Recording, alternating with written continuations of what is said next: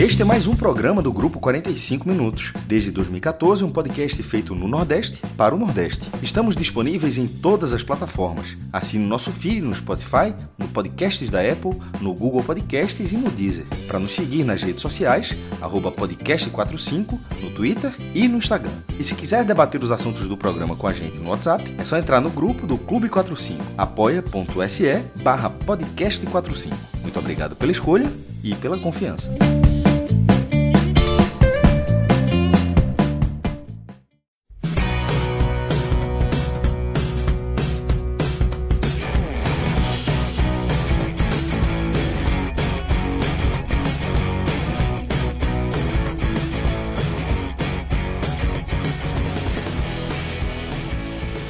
Fala galera ligada no podcast 45 minutos. Estamos começando mais uma edição do Telecast. Acabou o carnaval, acabou a moleza e começou o trabalho, porque essa quarta-feira de cinzas foi de muito jogo envolvendo os clubes do Nordeste.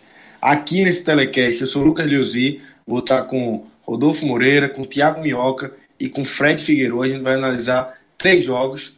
A gente vai começar com a vitória do Santa Cruz sobre o Frei Paulistano na Copa do Nordeste. Depois a gente vai passar pelo empate do Ceará contra o Botafogo, também na Copa do Nordeste. E a gente fecha o programa com a derrota do esporte pelo Campeonato Pernambucano contra o Salgueiro. Então, nesse programa aqui, a gente vai passar por três jogos. Ainda tem um segundo programa no seu feed, é só procurar aí, falando sobre a vitória do Bahia na Sul-Americana, a vitória e a classificação do Bahia na Sul-Americana. Então, é, como vocês já estão acostumados, é muito conteúdo no podcast 45 minutos. A gente vai seguir aí nessa linha, analisando de perto sempre os clubes que a gente determinou ali como o G7 do Nordeste, né? Antes da gente começar a falar de bola rolando propriamente dita, vamos falar sobre a Arena Ox, esse parceiro do podcast 45 minutos, que vai ser parceiro também, vai estar lado a lado com os nossos ouvintes que vão participar do Podcast Experience no dia, nos dias 21 e 22 de março lá na Nakata. É, então, quem for ouvinte do podcast e tiver inscrito no Podcast Experience, já tem de cara 20% de desconto, mais duas aulas experimentais na Arena Ox. E lá nos dias do Podcast Experience, 21 e 22 de março, vão ter demonstrações para quem quer conhecer melhor o trabalho da Arena Ox, que é um trabalho diferente, é uma nova metodologia aí de exercício que está chegando. Então, assim, você que está é, é, acostumado com esse, esse, negócio de academia, que você vai lá, passa uma hora, tem que dividir é, equipamento é, com outras pessoas. Na, na Arena Ox é diferente. Você faz treinos mais curtos, voltados para, para algum esporte que você escolha. Fred, por exemplo, está fazendo futebol, tem gente que pode fazer de, de vôlei, é, corrida, dança, tem, tem muitas opções. É só você chegar lá e você vai praticar aquele esporte que você é, fazia na infância, adolescência e ao mesmo tempo vai cuidar da saúde. Então entra lá no Instagram da Arena Ox, é arroba arena underline ox, OX, e lá você vai ter todas as informações, demonstrações já em vídeos, fotos, e é só entrar em contato.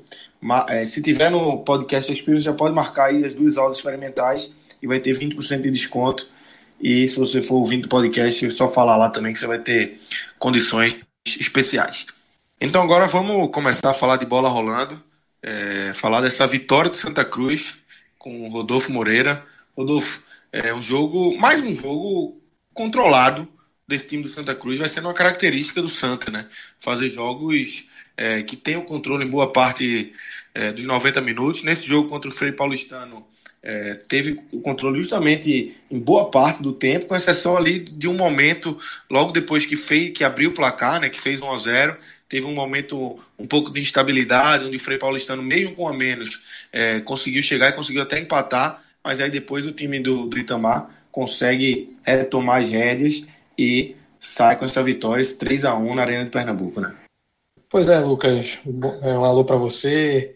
É lógico que está aqui conosco e torcedor do Santa que nos acompanha nesse início de, de telecast. Um, é como você falou, né? O Santa conseguiu fazer uma partida é, tendo o controle da mesma durante boa parte do duelo, a exceção do, justamente do momento do jogo em que ele deveria ter tido um maior controle, né, que foi o momento pós-expulsão, é, naquela penalidade que acabou sendo o, é, o início da tricolor, né, com o gol de Didira, e aí, quando se esperava que o Santa conseguisse de fato se impor no jogo, se viu uma resposta bem inesperada do Frei Paulistano, né, que não só empatou o jogo, como poderia ter virado, mas algumas mudanças de postura dentro de campo e também alterações do próprio Itamar Schulli resultaram aí num crescimento do time no jogo, e aí o, o Santa fez valer um favoritismo que já existia com no 11 contra 11, que só se acentuou no 11 contra 10.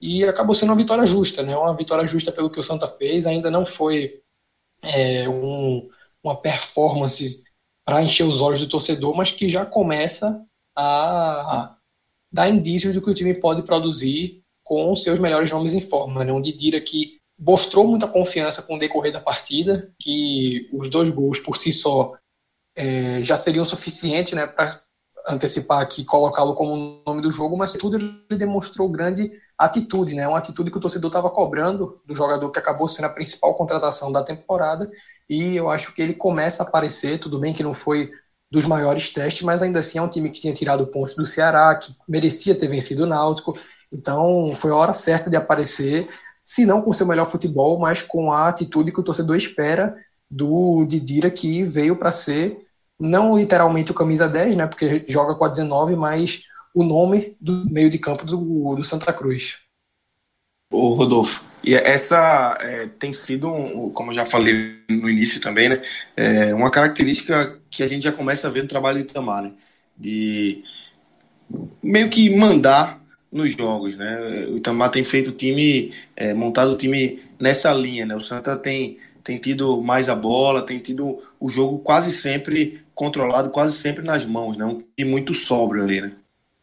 Primeiramente, Lucas, eu acho que vale ressaltar que essa é uma característica do Itamar que me agrada, porque o Santa vai jogar uma Série C, no qual esse vai ser o teor das partidas em boa parte né, da primeira fase, muito provavelmente também no mata-mata, o Santa vai acabar sendo é, o time que precisa propor o jogo. É, a gente viu essa dificuldade com o Milton Mendes ano passado diante de equipes teoricamente inferiores, e aí a desenvoltura de um modelo nesse início de temporada, já pensando na Série C, é fundamental para o time fazer um campeonato tranquilo, o que não ocorreu nas últimas duas temporadas. Né? Em 2018 o time acabou se classificando, mas não foi é, uma classificação tranquila, né? se a gente considera o, o, favoritismo do Santa, e no ano passado sequer se classificou. E aí também vem um, um traço fundamental desse time, que é a existência de peças ali no meio que tornam possível tanto acelerar o jogo no momento em que isso é demandado, quanto dar uma segurada, dar uma cadenciada, que são o Bileu, o Paulinho e o Didira. Né? O, nenhum dos três acaba tendo a característica de é, um meio atacante, digamos assim, mas o Didira tem aceleração, o próprio Paulinho tem aceleração, já não é, é a, a, mesma de outrora, né? porque a idade vai chegando e o, o atleta vai perdendo suas valências físicas, mas eu acho que são jogadores que ofertam essa mudança de ritmo de acordo com os momentos do jogo. E um, só mais um ponto dentro dessa, desse teu comentário, Lucas, é que isso passa muito também pela característica de treino do Itamar, né? Eu não, não tenho esse aprofundamento para assim, para de fato dar detalhes, mas do que eu procurei me informar é um técnico que trabalha muito essa mudança de ritmo, né? E hoje a gente fala muito em transição ofensiva e defensiva no futebol, acaba sendo é, até um, um, certo modismo, mas o Santa hoje ele tem uma, é, uma característica que me admira muito em organização ofensiva, né, no momento que o time tem a posse com um adversário organizado, que é o de rodar a bola. É, e não é rodar a bola é, por é, falta de outras opções, né, por inoperância de ações. É rodar a bola aguardando a cedência de espaços, né, porque acaba que, mesmo você no Santa Cruz e mesmo sendo um elenco que acredito tenha sido bem montado, não é um, um elenco que prima pelo refinamento técnico, né? O Michael Félix, que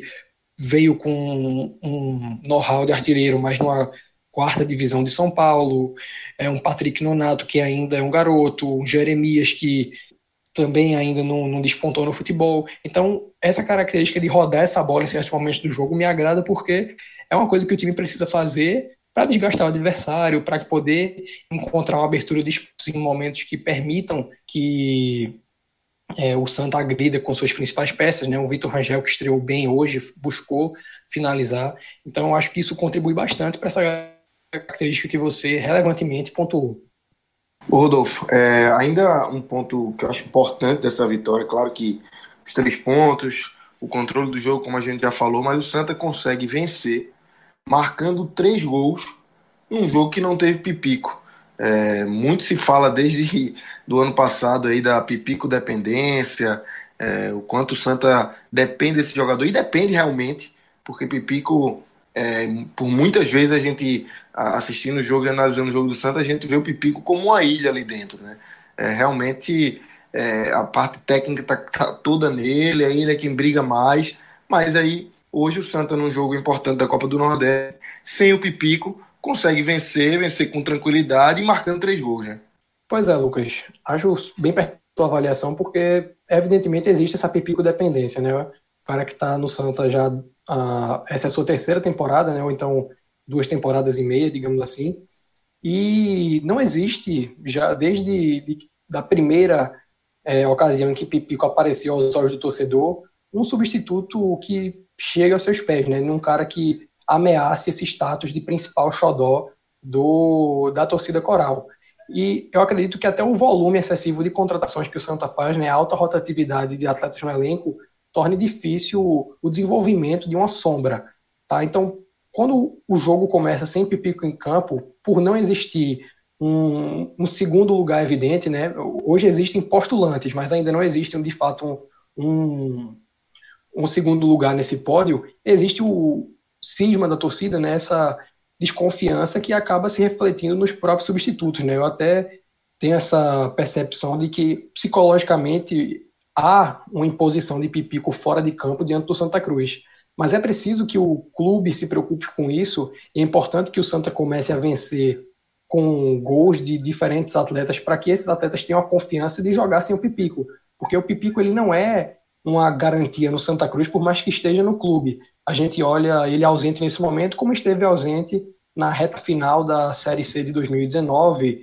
Então é importante para o Santa desenvolver alternativas é, goleadoras, seja com meia, como é o caso do Didira, seja com outro atacante, um Paulinho, um volante que também é uma alternativa para que quando o jogo comece sem pipico, o torcedor tenha confiança de que o Santa não precisa dele para vencer. Ele é muito importante nesse processo e segue sendo assim a principal arma ofensiva do clube. Mas a dependência do atleta ela precisa, é, se não desaparecer por completo, porque é difícil fazer isso no curto prazo quando você tem um atleta que tecnicamente é tão distante dos demais, mas pelo menos diminuir de forma que o Santa tenha perspectivas de vencer a partida, independente do adversário, com ou sem Pipico em campo.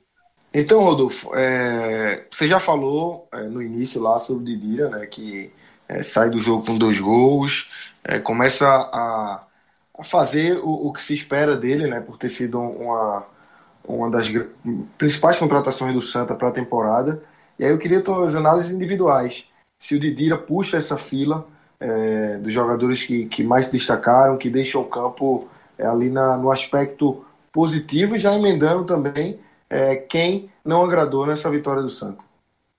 O cara do jogo, se é que a gente pode chamar dessa maneira, para mim foi o Didira, tá, Lucas? Porque não, já vai entrando um pouco naquilo que eu havia falado no início do, do programa. Não é só o cara que fez os dois gols, mas é também o cara que conseguiu se impor na partida da maneira que o Santa precisava naquele momento e ele precisava como, como atleta. É, então eu daria para ele tá, esse principal destaque positivo e cito também com, com a, um mérito que precisa ser reconhecido o Vitor Rangel.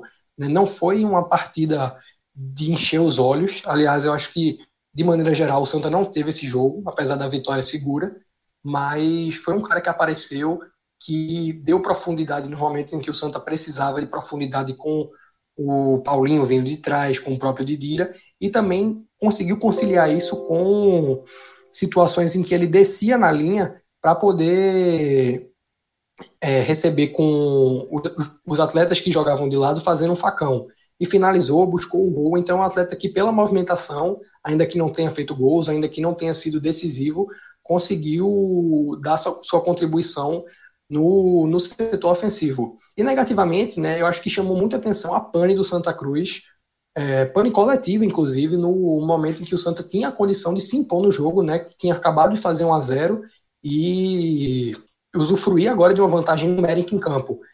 E eu não gostei assim do comportamento da dupla de zaga. Eu venho, às vezes que comento sobre o Santa Cruz no, aqui no podcast 45, eu venho tecendo críticas à dupla de zaga William Alves e Dani Moraes, não por nenhum jogo em particular, mas porque eu acho um, dois zagueiros que, por serem muito parecidos, acabam é, deixando a zaga vulnerável em certas características, como agilidade nas bolas baixas, com uma maior característica de construção. Então, isso vem me chamando a atenção, tá?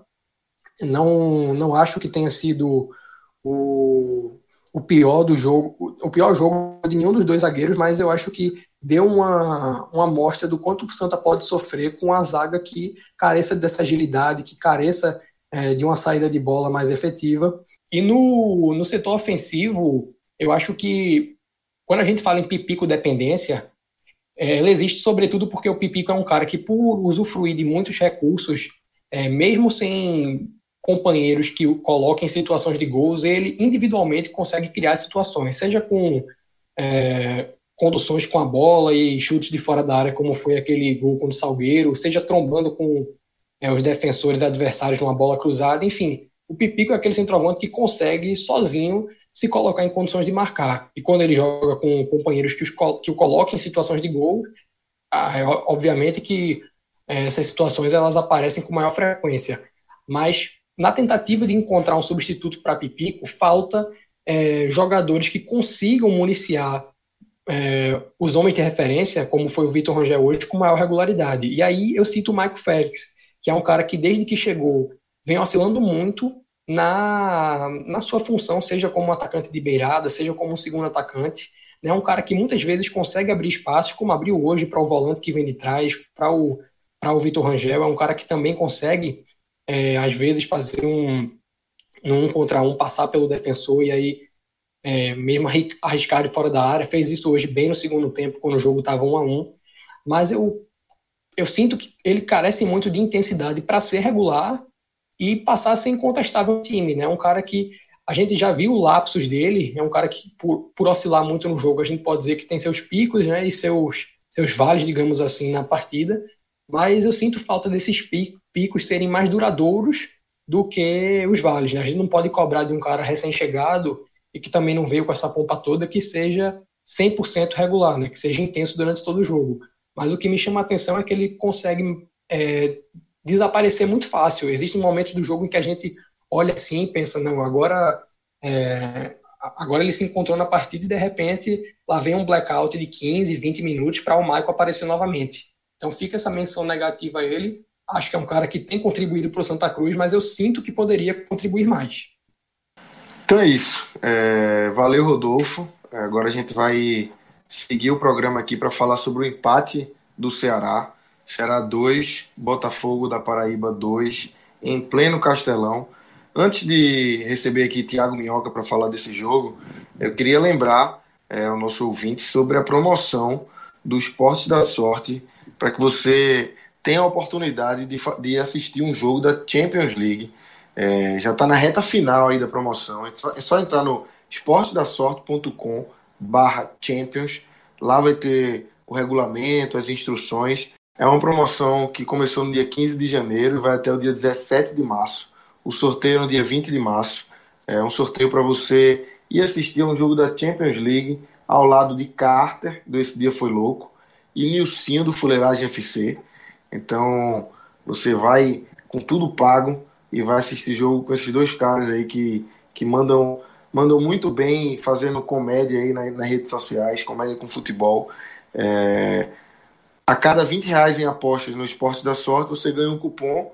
Obviamente, quanto mais cupom, mais chance você tem de ganhar. Então essa é a promoção aí que está valendo no Esporte da Sorte, essa parceria do Esporte da Sorte e Podcast 45 Minutos. Só lembrando, esportedasorte.com barra Champions. Só ir lá, faz suas apostas que você já vai estar concorrendo aí para somente assistir um jogo da Champions League.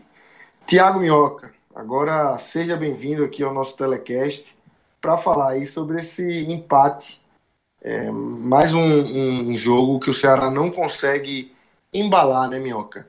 Um jogo em casa.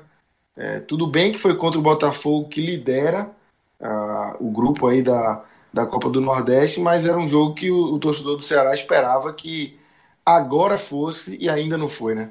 Então, Lucas, é, olá né, a todo mundo que está acompanhando aí esse super telecast de três jogos para abordar sobre mais um empate do Ceará, né? Impressionante como o Ceará começou essa temporada e acumulando diversos empates. Hoje foi a décima partida da temporada, a sétima, né? O sétimo empate da equipe é, até aqui, sendo destacando aí principalmente na Copa do Nordeste, né? O quinto empate.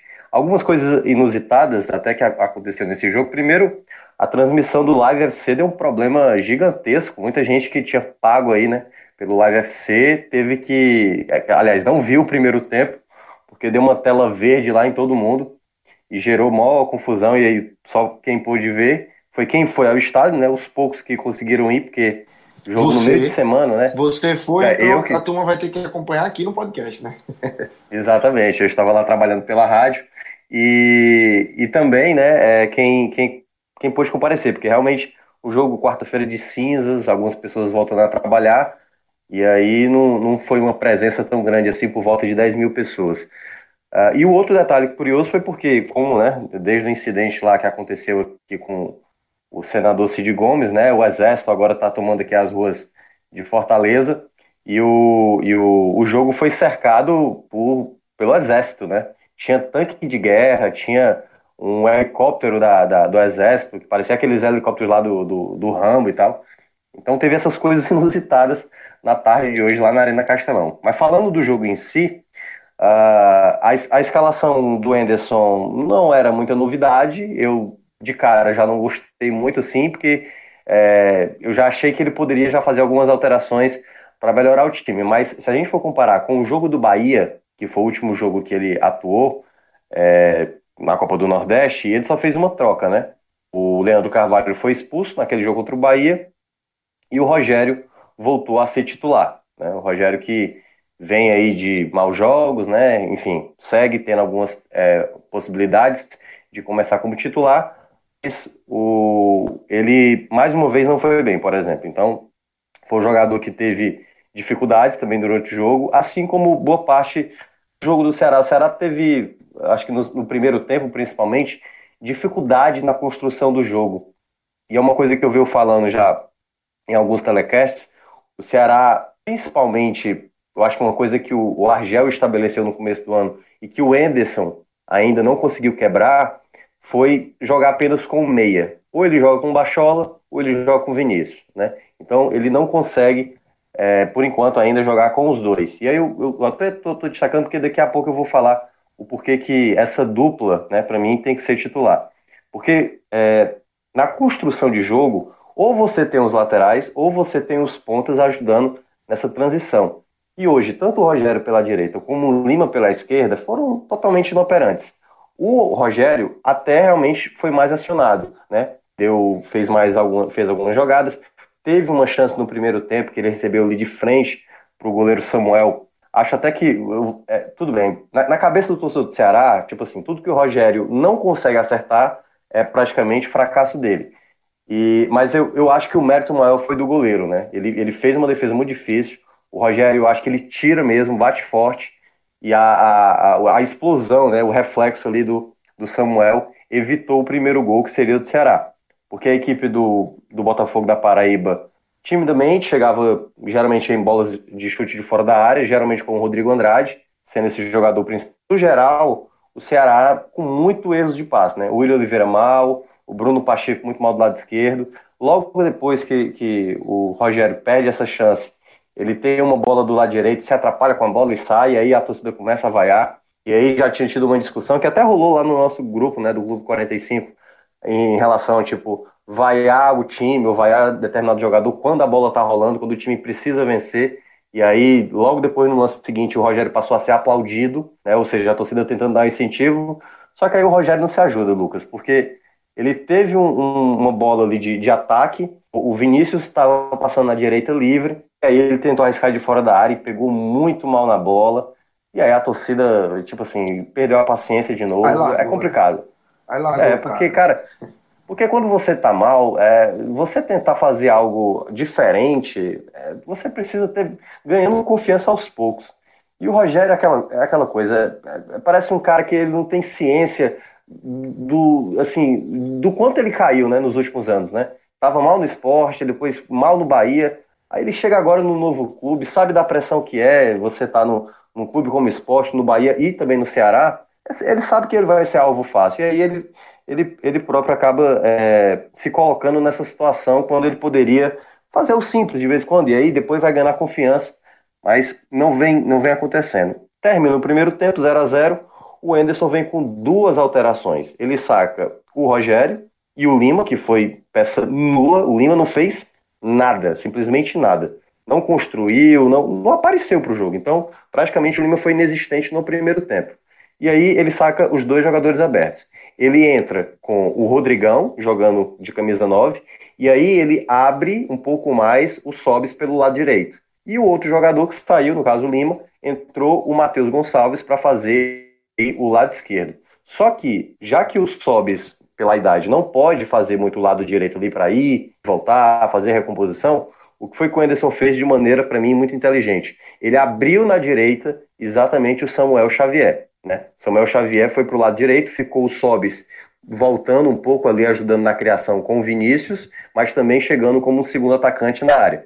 E aí o Ceará passou a ter algumas possibilidades. Não eram as jogadas trabalhadas ainda não eram tão boas. Teve um, uma bola cruzada, uma cabeçada do Sobis, que mais uma vez o goleiro do Botafogo, Samuel, apareceu muito bem, evitando também um gol. Só que o gol do Ceará, né, já que a construção ali com a bola rolando estava difícil, vem de uma bola parada. O Vinícius bate o escanteio e o Klaus fazendo aí mais um gol. Né? Klaus agora assumindo a artilharia do Ceará, chegando a três gols, o que é tipo uma, uma, uma uma percepção clara né, do problema ofensivo do Ceará. Né? Saiu um gol de zagueiro e, eu, e o próprio zagueiro, seu artilheiro da equipe, foi o segundo dele Copa do Nordeste, né? ele tem mais um gol também no Campeonato Cearense. E ali também contando mais uma assistência para o Vinícius, né? já que ele chegou à quarta assistência e tem dois gols. E aí, na bola parada, o Ceará encontra o gol. Só que quatro minutos depois, um escanteio também para a equipe Botafogo. A defesa do Ceará, o Luiz Otávio ali se atrapalha na jogada, né? E aí o Lohan aproveita para fazer o gol de empate logo depois que o Ceará tinha aberto o placar. Eu até tinha destacado minutos antes lá na rádio que o Ceará tem, é, não podia deixar o jogo mudar, porque em muitos jogos do Ceará na temporada ele saía na frente e tomava o empate. E o Ceará é, é, é. Dos 10 jogos que já teve até aqui, né, em seis jogos, esse foi o sexto jogo, que o Ceará sai na frente do placar, em algum momento ele toma um empate. Contra o Bragantino do Pará na Copa do Brasil, ele toma um empate, mas depois ele faz o gol que dá vitória. Contra o Bahia, na última rodada da Copa do Nordeste, ele toma a virada e busca o empate no fim. E hoje, né, por duas vezes, ele ficou na frente do placar e tomou empate. Primeiro, nesse aí do Lohan, né, que aproveitando na jogada de escanteio, e depois o, o Ceará tentou se lançar para o ataque ah, da melhor maneira possível, né? Ele fez, e aí foi, eu acho que, onde entra aquela parte que eu estava mencionando do Felipe Bachola, ele faz a última alteração, ele, é, ele, ele saca exatamente o Sobis, que não fez uma boa partida, para colocar o, o próprio Bachola né, na criação. O Bachola ficou construindo mais pelo lado esquerdo, o Matheus Gonçalves foi para o lado direito. E aí, eu acho que é o grande que o Anderson precisa perceber logo. Quando você tem dois jogadores que rendem jogo, que criam jogadas, que outros jogadores não conseguem criar, você precisa fazer esses caras jogarem. Porque estão mistificando demais essa ideia de que ou joga Bachola ou joga Vinícius. E eu acho que dá para jogar os dois. São dois jogadores que sabem produzir. E a gente, o Fred já falou isso algumas vezes, o Vinícius, por exemplo, é um jogador que oscila, né? Ele não tem uma regularidade de vez em quando. E quando você tem o Bachola e o Vinícius, um pode complementar o outro. O outro, quando um tiver bom, o outro pode ir lá e fazer o outro render mais. Então, o Ceará, com a entrada do Bachola, a equipe cresceu, né? É, passou a produzir mais jogada do gol foi exatamente logo após o Bachola entrar. Ele recebe a bola na esquerda, ele faz o movimento e o Samuel Xavier vindo por trás faz ali o segundo gol, o que naquele momento do jogo parecia ser o gol que daria a vitória, né? Só que aí é aquela coisa, o Ceará com aquela cisma de empatar, de empatar, é, recuou assim depois do gol, deixou a bola demais com, com o Botafogo, tanto que a torcida começou até vaiar quando a equipe do Botafogo ficava com essa posse da bola. E aí, uma jogada ali pelo lado esquerdo, o Dico, que tinha entrado no segundo tempo, né, no Botafogo, faz o cruzamento e o Lohan de cabeça faz o empate ali nos minutos finais. E aí o Ceará né, amarga mais um jogo aí, sem perder, mas também sem ganhar. Fica bem ameaçado na Copa do Nordeste, né? O Santa Cruz, como já foi falado aí pelo Rodolfo, já venceu, o que fez depois do Ceará, que tinha ali momentaneamente assumido a sexta colocação, voltar para a sétima colocação e ainda tem que secar Náutico e Vitória, né, nessa quinta-feira, para não para o negócio não ficar pior, porque o Ceará realmente está numa situação muito delicada, a vaga está bem ameaçada, vai ter que jogar muito, dado que agora são dois jogos fora de casa e um em casa. Então o Ceará precisa se recuperar se quiser não passar chame de ficar de fora da, da, próxima fase. Lembrando que o Ceará é a única equipe da Série A desse grupo, né? E aí vem tendo os problemas muito devido a falha de planejamento da, da temporada, né? Começou a temporada com um treinador que apostou em nomes que, enfim, talvez o Anderson nem queria, mas acaba é, sofrendo as consequências disso agora, já que está aí ameaçado de nem passar de fase para as quartas de final da, da Copa do Nordeste. Ô Minhoca, antes da gente entrar nos destaques individuais dessa partida, eu queria te perguntar sobre esse trabalho do Anderson. O Anderson ainda não completou 20 dias, é, a, a, volta dele foi anunciada no dia 9 de fevereiro, mas é, eu queria saber se tu esperava é, já um pouco mais é, do trabalho dele, se você já, já, apesar do pouco tempo, já esperava uma, uma nova cara ao time, se você acha que ainda tem é, coisas do Argel, como é que tu está analisando esse início do trabalho do Anderson no Ceará? Então, eu acho que esse jogo, para mim, já era o jogo que ele já poderia mostrar a diferença. Porque, claro, nos primeiros era aquela coisa. Ele chegou no jogo lá da Copa do Brasil contra o Bragantino, depois pegou o Bahia, teve o jogo contra o Oeste na Copa do Brasil, e aí depois teve o Campeonato Cearense no final de semana. E no, no, no, no Campeonato Cearense ele botou um time reserva, né? Ele fez um time reserva. Só que é, depois, é, nesse jogo eu achei que. Eu até tinha falado no. Aliás, eu tinha falado na rádio, né? Já que ele não teve tele do, da vitória do Ceará contra o Calcaia. Né, naquele jogo eu até tinha comentado lá na rádio que o jogo do Campeonato Cearense era um jogo para você ver possibilidades no elenco para você ir acertando o time.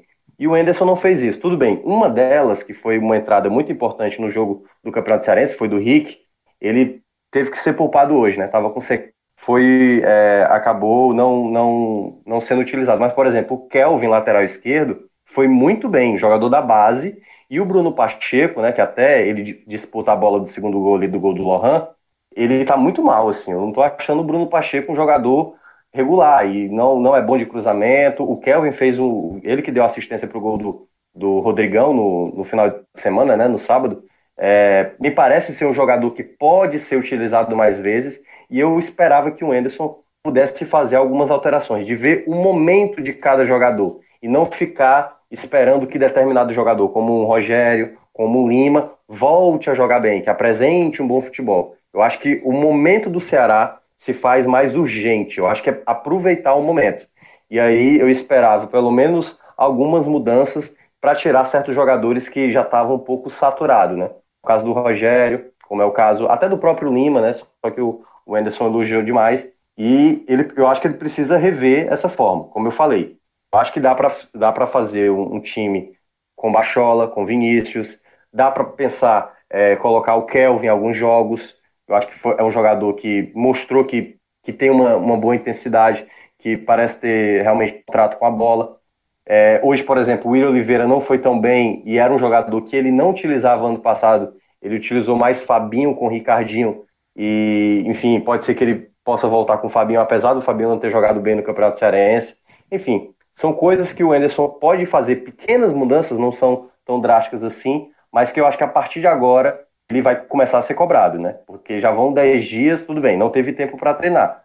Mas é aquela coisa, ele sabia de tudo isso. Quando ele aceita voltar para o Ceará, ele sabia da dificuldade que era da equipe ter um calendário apertado e ele sem poder fazer isso. Então, ele, eu acho que ele não pode perder tempo com jogadores que não estão produzindo, jogadores que estão é, dificultando né, a criação de jogo, quando na verdade, se aí eu espero que ele esteja reparando isso, há jogadores né, no banco que conseguem produzir jogo. Né? Então, não é que o Ceará vai ficar o ideal, mas quando você coloca o time, o, o, pelo menos os jogadores que estão nas melhores condições de jogo, ou que estão produzindo mais, eu acho que facilita até para os jogadores que não estão jogando tentar é, superar esses jogadores que seriam os titulares.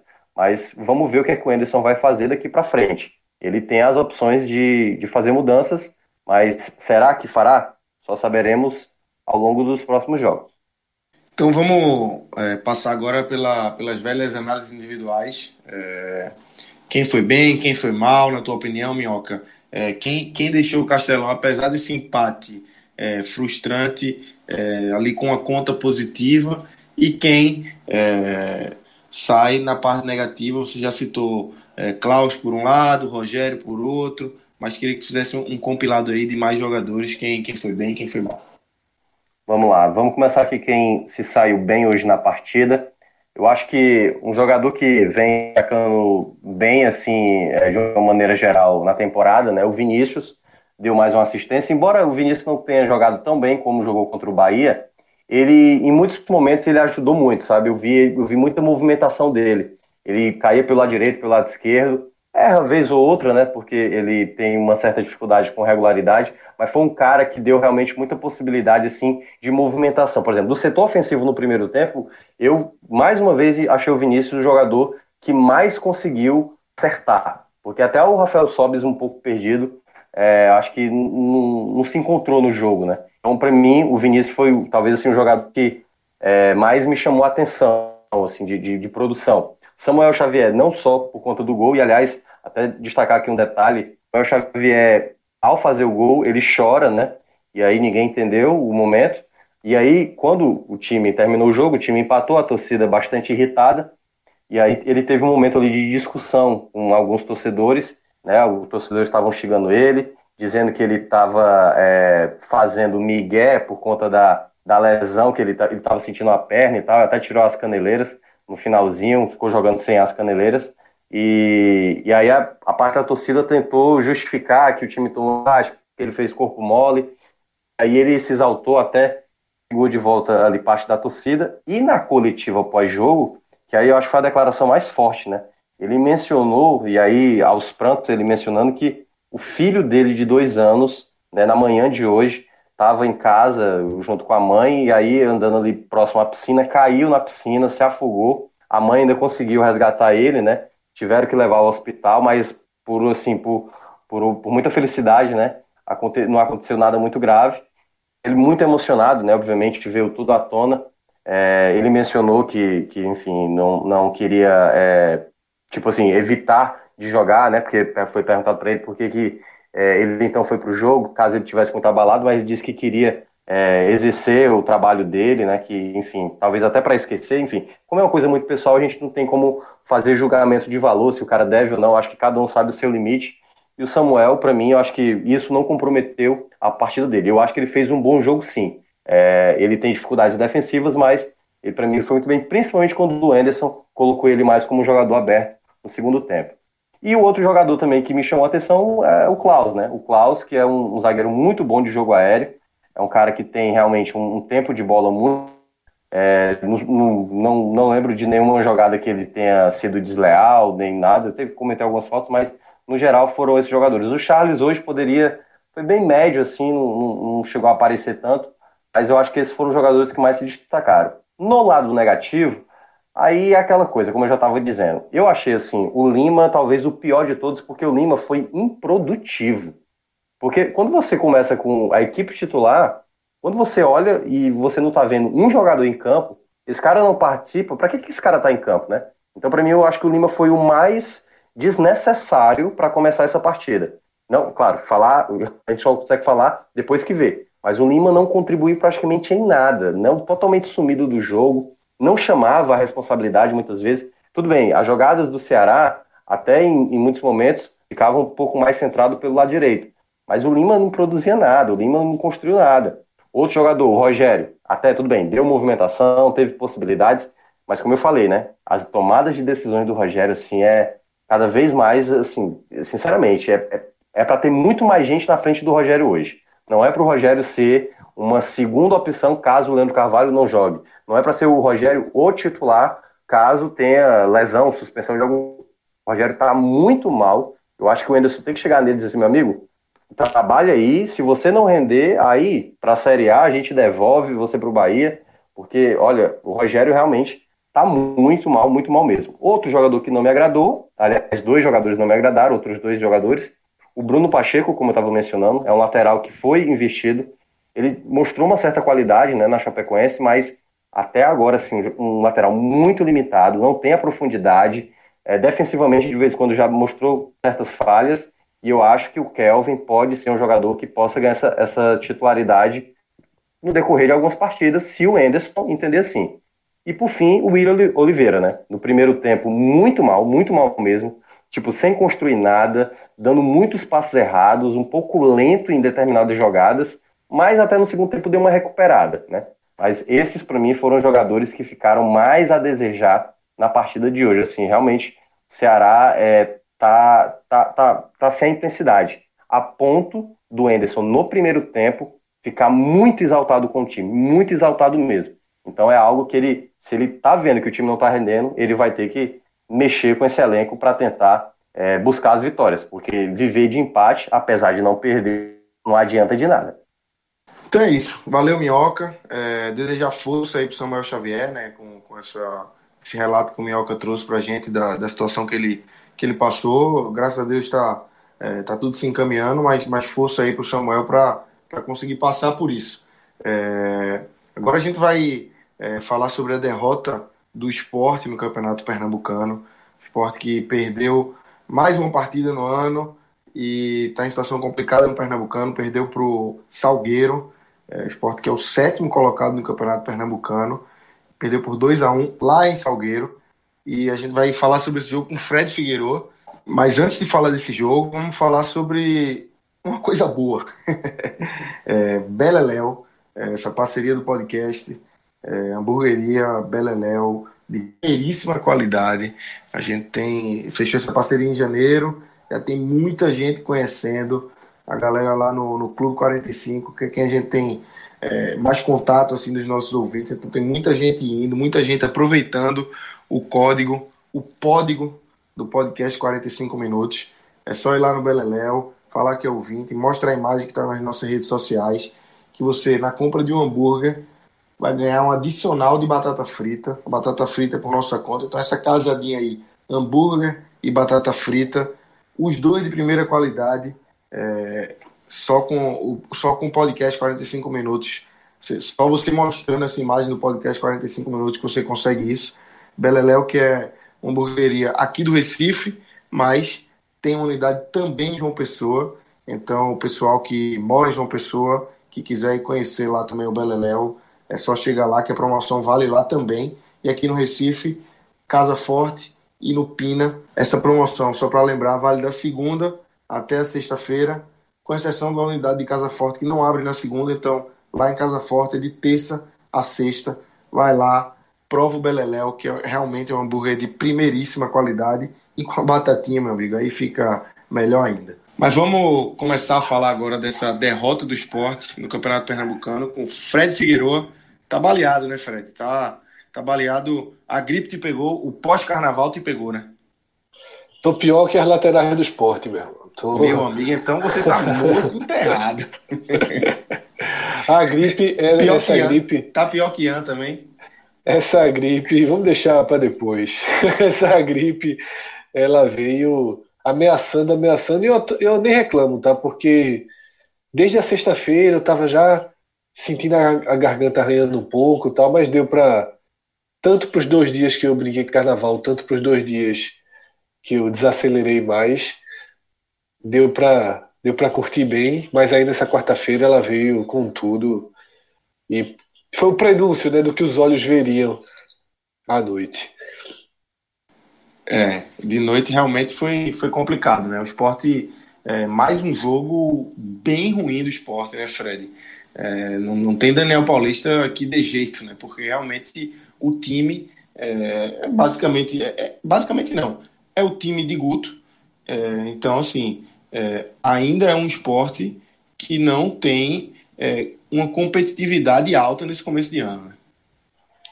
Lucas, eu diria que se a gente considerar é, as partidas em que o esporte utilizou seu time principal e ainda que tenha poupado três jogadores, eu acho que a gente deve considerar que contra o Salgueiro foi o time principal, afinal, os três poupados é, fazem parte de uma estratégia, não é time principal não significa força máxima sempre. Então o esporte e Fred, foi a campo... dos três poupados, na verdade, só um que estava jogando desde o começo do ano, né? Richelli virou titular agora e Thierry também, né? Então, Isso assim, é. Dos, dos, três poupados, só, só o William Faria, de fato, né? Que era um cara é. que estava desde o começo do ano. Esse jogo, essa derrota para o Salgueiro, ela tem que entrar na conta das partidas da Copa do Nordeste e daquela derrota para o Brusque. É nesse contexto que ela se aplica, que ela deve ser encarada. E para mim foi a pior apresentação do esporte. Tá? é, desse time titular. A pior. Apresentação horrorosa do esporte. E primeiro me atendo nas questões de dentro de campo, analisando os 90 minutos. Para mim, o diagnóstico mais claro desse jogo é que sem o William Farias, o esporte inexiste. Porque existe uma escassez de qualidade técnica muito grande nas laterais. Tá? O meia que hoje foi Mugni, não faz a bola de girar, não faz o time se conectar, certo? E o esporte é um time perdido sem William Farias. Lembra um pouco o que se viu nos aflitos, quando o William também foi poupado. O esporte fica um time sem ação, sem saída de jogo, né, forçando todas as suas jogadas. E dessa forma é, se nivela por baixo contra qualquer adversário. É um Salgueiro muito pobre tecnicamente, um jogo muito ruim, mas que o tempo inteiro esteve um pouco mais para o Salgueiro do que para o esporte. A pobreza de recursos técnicos do esporte ela é muito severa nessa temporada. Tá? E quando você se dá o luxo tá, de, por uma escolha de preparação física, e eu não estou nem questionando, mas uma escolha de ter o jogador mais importante para os jogos mais importantes, de preservar de fortalecer esse jogador, que hoje é o William Farias, o time sente muito. E aí eu também já vou colocar na conta Richelli. Que Richelli, mesmo a 50%, 40%, 60%, eu nem sei precisar que percentual de Richelli a gente tem até aqui em 2020. Mas esse Richelli que entrou em campo, que jogou contra o América, aquilo ali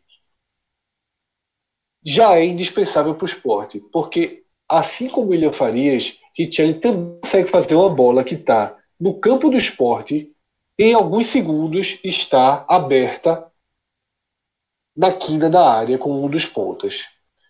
E se você parar e colocar todas as ações do esporte hoje, quantas vezes o time conseguiu ter uma bola minimamente organizada, minimamente em condição de, de ter continuidade nos pés de qualquer um dos atacantes de lado?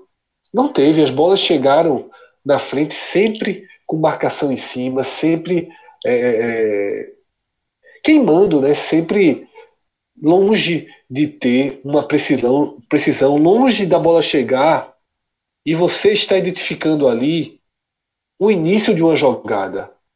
A bola parecia chegar por acaso, né? por, por falta de outras opções. O esporte não mostrou coordenação em momento algum.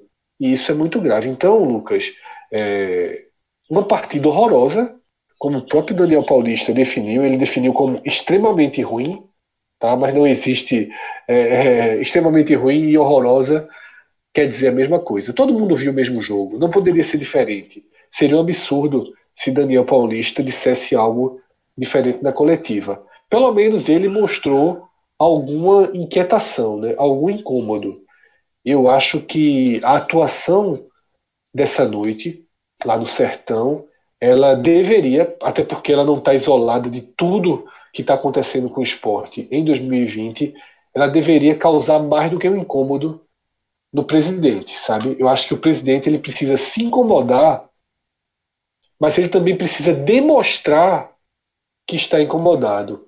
Ele também precisa demonstrar indignação ele precisa demonstrar ação, porque já está muito claro que o esporte não vai melhorar por mágica e também não vai melhorar com mudanças pontuais e muito dosadas. Ah, vamos afastar Ronaldo. Aí passa mais uma semana. Aí vamos afastar Elton. Vamos emprestar. Aí sai Juninho para o Guarani. E aí passam mais 15 dias. Talvez venha um lateral. Talvez venha um outro atacante. Sabe? E, e aí, e aí, Lucas, só finalizando, e aí, dessa forma, nesse ritmo, o esporte não vai atingir a competitividade mínima para objetivos de momento. Eu não estou falando de Série A, não, tá? Série A, o buraco é muito mais embaixo. Eu estou falando para atingir a competitividade de momento, que é classificar esse time para a segunda fase da Copa do Nordeste, em condição de não ser massacrado no jogo das quartas e colocar esse time pelo menos na semifinal do Pernambucano. Com o que tem aí, existe risco de não conseguir, risco enorme, de não conseguir nenhuma coisa nem outra. Eu nem estou falando do esporte não se classificar para a segunda fase do Pernambucano, mas se repetir um Salgueiro Esporte, como foi nessa quarta-feira, nas, nas quartas de final, jogo único no Cornélio de Bar, não vai ser muito diferente do que a gente viu, não. Então o esporte é hoje um time é, com colapso técnico, com dano pesado na Copa do Brasil e flertando com mais dois danos bem constrangedores para um ano de Série A. Eu ia te interromper naquela hora também para falar sobre essa, essas mudanças né, que o esporte está é, tá fazendo no elenco. Mas assim, é, Juninho saiu para o Guarani, mas parece que o esporte teve vergonha de anunciar que Juninho estava indo para o Guarani. Não teve nenhum. É, nem o Guarani anunciou direito, nem Juninho anunciou direito. Ronaldo tá para sair, mas estava treinando. Elton tá para sair, mas segue ficando no. Assim, é, nem essas mudanças o esporte está conseguindo fazer, né? É, a única mudança de fato que houve foi a troca de, Daniel por, de Guto por Daniel, que a gente já falou que, que a gente vem batendo nessa tecla há muito tempo, né? Que precisava de muito mais coisa e vai ficando cada vez mais claro que realmente precisa, né? Lucas, está faltando coragem. Hoje o esporte. É justamente é um, isso. É um clube sem coragem. Ninguém tem coragem de nada. É impressionante. E aí lá, lá volta a gente para o caso Diego Souza. Né? O caso Diego Souza ele foi muito emblemático porque não teve coragem de trazer e ninguém teve coragem de dizer claramente que não queria trazer. Que a gente viu foi uma série é, de, né, de diretores, de um próprio presidente acovardado com medo de tomar sua decisão. E o que a gente está vendo hoje é isso, sabe? Não é o que eu falei antes, Lucas. É, é, a capacidade de indignação parece que deixou de existir. Preferem deixar tudo mais ou menos como está para criar uma narrativa de que há um planejamento e que esse planejamento vai ser feito e que há uma restrição financeira, e é verdade, existe uma grave restrição financeira e que está sendo feito o possível. Se o possível não for suficiente, infelizmente, já que essa é uma herança maldita da gestão anterior, sabe? É, e não é assim, tá? E não é assim. Eu acho que é, tentar seguir por um caminho é sempre válido. Eu acho que quando se escolhe um presidente, Lucas, você está dando uma carta branca a ele. Eu acho que se existir um planejamento que levou o esporte ao acesso, é natural que tudo seja mantido. Para mim é natural que Guto fique, é natural que Hernan foi o cara que decidiu fique, mesmo a gente sabendo que Hernan na Série A dificilmente vai dar certo. É natural que Van Desson, que Fred, que todo mundo fique, porque os caras, de alguma forma, de alguma forma, fizeram algo para justificar. Mas, se você entrega um planejamento de Série A e o planejamento resulta nisso que a gente está vendo, tá? Festival de contratações que talvez, que talvez na peneira e no filtro sobre uma, que é Bárcia. Sabe? Você tem um festival de contratações e no filtro para a Série A talvez sobre uma. Veja só, não é só Guto que vai pagar essa conta.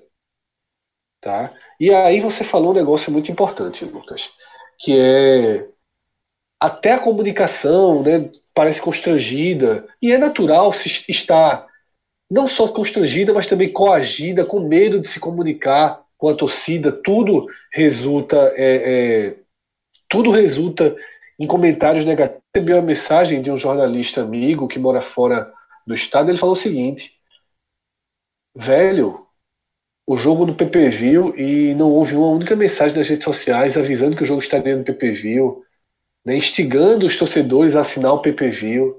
Eu nem observei isso, nem fui lá confirmar, eu recebi essa mensagem. Então, é, eu acho que muita coisa tem que mudar, sabe? Eu acho que não é só agora Milton Bivar considerar quem é amigo dele, quem está do lado dele, ou quem ele julga ser competente ou não. Eu acho que isso é fundamental para ele formar a direção dele, seja de futebol, seja de todas as áreas. Agora ele está precisando é, se comunicar diretamente com a torcida distante, chateada e que não tem ajudado. Então, assim, é hora de cortar na carne. Sabe? Eu acho que demitir Guto Ferreira não é cortar na carne.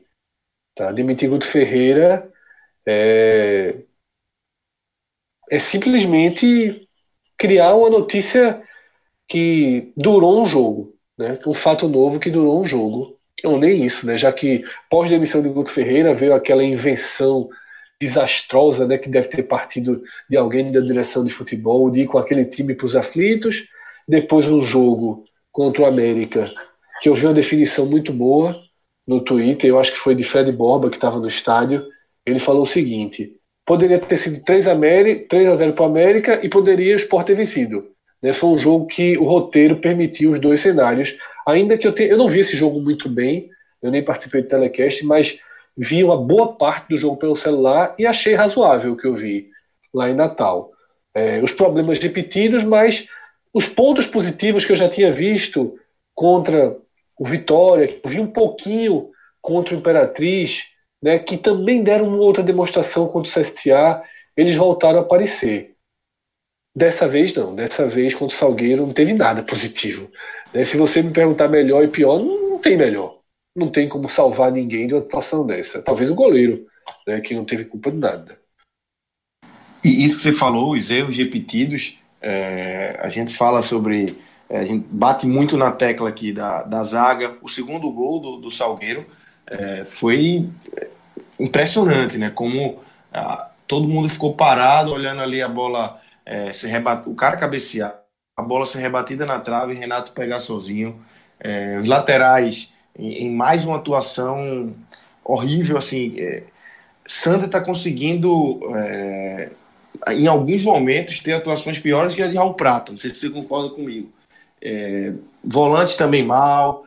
Meio de campo, você já falou do Mugni aí também. Realmente é difícil você destacar alguém positivamente. Negativamente é mais fácil, né? Lucas, é, Durante todo o jogo, eu estava certo, certo, que quando eu chegasse aqui para dizer que era o pior em campo seria Evandro. Porque Evandro, para mim, chegou na. Se soma aquela vez, lista. Né? É, então, para mim, assim, acabou. Tem uma, tem uma hora que você chega no limite das chances. É um cara que não, não demonstra o tempo todo querendo dar bola de calcanhar. Tá em outro planeta, sabe? Nem, nem um cara que não consegue nem entender o que está acontecendo ao redor dele, sabe? situação, pressão, é bolinha de calcanhar, é desligado do jogo. Então, assim, para mim, Evandro, ele entrou no bloco que nessa partida, dos que entraram em campo, esse bloco tem Prata, esse bloco tem Kleberson e esse bloco tem Jean Patrick. Tá? É, são os caras que eu não entendo por que estão jogando. Porque não tem como jogar na Série A, não há como, não há milagre. Se o esporte, se o esporte colocar em campo Kleberson, Prata, Jean Patrick da Série A é para colocar em campo depois que já não tiver mais chance nenhuma de permanência. Esses caras não têm a menor condição de disputar a Série A. A menor mais. Prata já disputou, Kleberson já disputou, os outros é, não disputaram. Acho que talvez Evandro já tenha disputado naquele desponto. Evandro sim. No, Evandro sim. É, na hora que ele despontou né, no Atlético Paranaense. Mas assim, esse, aquele Evandro do Atlético Paranaense deixou de existir depois que voltou da Itália. Ele é esse cara aí, que não faz gol, que não dá assistência. Então, assim, tá na hora de continuar fazendo as mudanças, só que de forma mais efetiva. E sobre a sua pergunta mais direta entre Prata e Sander, é, veja, eu não listo o Sander na, no, no grupo dos que devem sair imediatamente. Por quê? Porque existe um passado de Sander de Série A que eu ainda considero. Eu acho que Sander é um jogador que já não já foi não Prata já deu conta na Série A. O máximo que Prata conseguiu na Série A foi dar conta. Sander, ele já foi imprescindível na Série A. Eu arrisco dizer que se Sander não se machuca, o esporte não caía em 2018. Tamanha importância que ele tinha para o time e o futebol que ele estava jogando naquele ano. Né? Ele se machuca lá em Porto Alegre, no auge do crescimento do esporte, quando o esporte ganhou o jogo por, para o Grêmio 4 a 3 né? um jogo é, com várias alternâncias. Então, Sander, eu ainda guardo essa reserva. Agora, em 2020, Lucas, não é que Sander está sendo pior que é, Prata uma vez ou outra, não. Para mim, Sander é o pior jogador do esporte no ano. O pior jogador do esporte no ano. É o cara que mais foi nocivo ao esporte no ano. Não é só jogar bem ou mal. Ele é o cara que mais. Vou usar o verbo aqui, peço desculpas. Ele é o cara que mais fudeu o esporte no ano. E quando eu comecei esse comentário, eu disse: eu estava preparado para escolher Evandro. Mas não dá. Sander erra tudo. Sander tá perdido, Sander não cria nada. Sander tá afobado. É muito grave a situação é, é, técnica de Sander. Eu acho que um banco resolveria. Tá? Eu acho que um banco resolveria. O problema Ou é que não. a turma não contratou, né? Então tem não contratou. E aí que... é difícil, né? Você apostar tudo, todas as fichas do Luciano Juba. É difícil. Complicado, Lucas. Tem, tem, tem o que fazer, não, meu velho. Tem que mudar muita coisa. É aquilo que eu falei, é, tem que cortar na carne. Não pode ser. Já... Não pode ser a conta gotas. Não pode ser a conta gotas.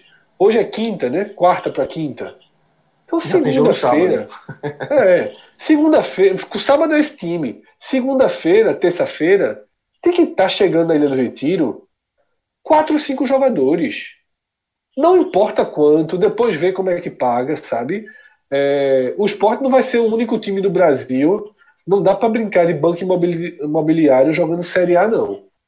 Sabe? Porque se não fizer agora, não é na Série A que vai resolver. Tá? Depois que começar a Série A, que perder um jogo, perder dois, aí você não consegue mais encaixar jogador nenhum no time. Enquanto ainda tem três partidinhas do Pernambucano, três partidinhas da Copa do Nordeste, usa essas. Nem vai ter mais três do Pernambucano, né? já vai gastar uma contra Afogados e a outra contra o Petrolina logo depois. Veja só. Se não trouxer para ontem, se não trouxer para ontem, o ano pode ser comprometido de vez. Eu cheguei a twittar dizendo que há tempo, mas só há tempo para agir agora, quinta, sexta, segunda, terça. Se deixar para agir daqui a duas semanas, ah, eu vou ver como é que tá o atacante tá, ah, eu vou negociar mais 30 ou Veja só, vai ser isso daí, vai cair na Copa do Nordeste, seja nessa fase de classificação, seja nas quartas de final, e vai cair no Pernambucano, seja na fase de classificação, seja nas quartas de final. Não tem, então, não tem outra saída. Então é isso. É, eu coloco, eu vou só acrescentar naquela tua a lista lá de jogadores para mim é, sairiam já que, que eu não vejo com condições de disputar a Série A. Ian é um cara que realmente é, é, eu já falei que eu não concordei com a renovação e, a cada jogo me impressiona mais como ele não produz. É um cara que não consegue driblar, não tem a velocidade. Eu não consegui ver em Ian, é, nem no ano passado e muito menos nesse ano, algo que mostre que na Série A ele vai, ser útil. É, Lucas, eu assim, eu sou meio contra você nessa visão né, da renovação de Ian, mas em 2020 eu não tenho como discordar. Eu só tenho como ser contra você até a renovação, né? Depois da renovação, o futebol dele é zero, de zero esse ano, de produtividade. Mas eu sigo achando que ele me incomoda menos do que Evandro. Mesmo hoje, mesmo nessa partida. os erros de Ian me incomodam menos do que os erros de Evandro. Se, se é assim que eu posso explicar, sabe? É... Pra você ter ideia, se eu tivesse que escolher. Eu até falei no Twitter, eu dei a minha composição de time. Para mim, o time do esporte hoje é com três volantes: é Williams, Richelli, João Igor. Esse Jonathan Gomes aí que vai estrear. E só Hernani na frente. Eu faria um 4-3-1-2. Mas se eu tivesse que obrigatoriamente jogar com o cara de lado, eu dava três partidas seguidas para Ian. Porque os demais eu não consigo. Não consigo. A gripe vai piorar, viu, Fred? É difícil. Mas assim, seria aqui, Marquinhos talvez, né? Porque Evandro não dá mais. É, Evandro é não dá mais. É, tá, é muito difícil, Lucas. É, é. difícil demais escolher. Realmente. Até Elton eu já cogitei. Até Elton e Hernani, um, um jogando aberto eu já cogitei. Porque Tá muito difícil, velho. Tá muito difícil. Por isso que eu falo, contratações urgentes, certo? Urgentes. Dois laterais e um atacante de lado para chegar e ser titular. Zagueiro, meia. Isso aí deixa pro pacote da Série A. Para que esse time tenha alguma condição para esses torneios que a gente já falou aqui, essa reta final do Pernambucano da Copa do Nordeste, são os dois laterais e um ou, do, um ou dois atacantes de lado que cheguem e que você coloque para jogar, como foi Bárcia. Tá? Nesse padrão. Chegar e dizer assim: ó, esse cara pode chegar, pode escalar aí, ele vai jogar, ele vai resolver. Nem ser craque, mas é pelo menos dar conta do recado. Porque desse jeito aí, a chance de ficar perdendo ponto para Imperatriz, Salgueiro, Brusques da vida, América de Natal, pô, América de Natal é quarta divisão. Não sei se foi valorizado ou não aquele empate, mas ela tá na quarta divisão, minha gente. Então, assim, não é para se perder ponto jogando na Arena das Dunas com 1.800 pessoas assistindo um gramado daquele. Então, não é para considerar resultado mais ou menos, não. É resultado horroroso. Horroroso. Apertou um pouquinho, quase vira no fim. Então é isso, Lucas. É... Pro que foi o jogo, tá bom demais. O que a gente já falou até aqui. Verdade, é isso. Vamos encerrando aqui esse longo telecast, onde a gente analisou é, jogo do, do Santa Cruz, jogo do Ceará e finalizamos aí com o jogo do esporte. Agradecer a Rodolfo, Thiago Minhoca, Fred Figueiredo e Rafael Estevão, relógio que estava com a gente aqui durante todo esse tempo nos trabalhos técnicos. Valeu, galera. Segue ligado aí no podcast 45 minutos, no, no nosso feed, vai ter muita novidade aí nos próximos dias. abraço, galera.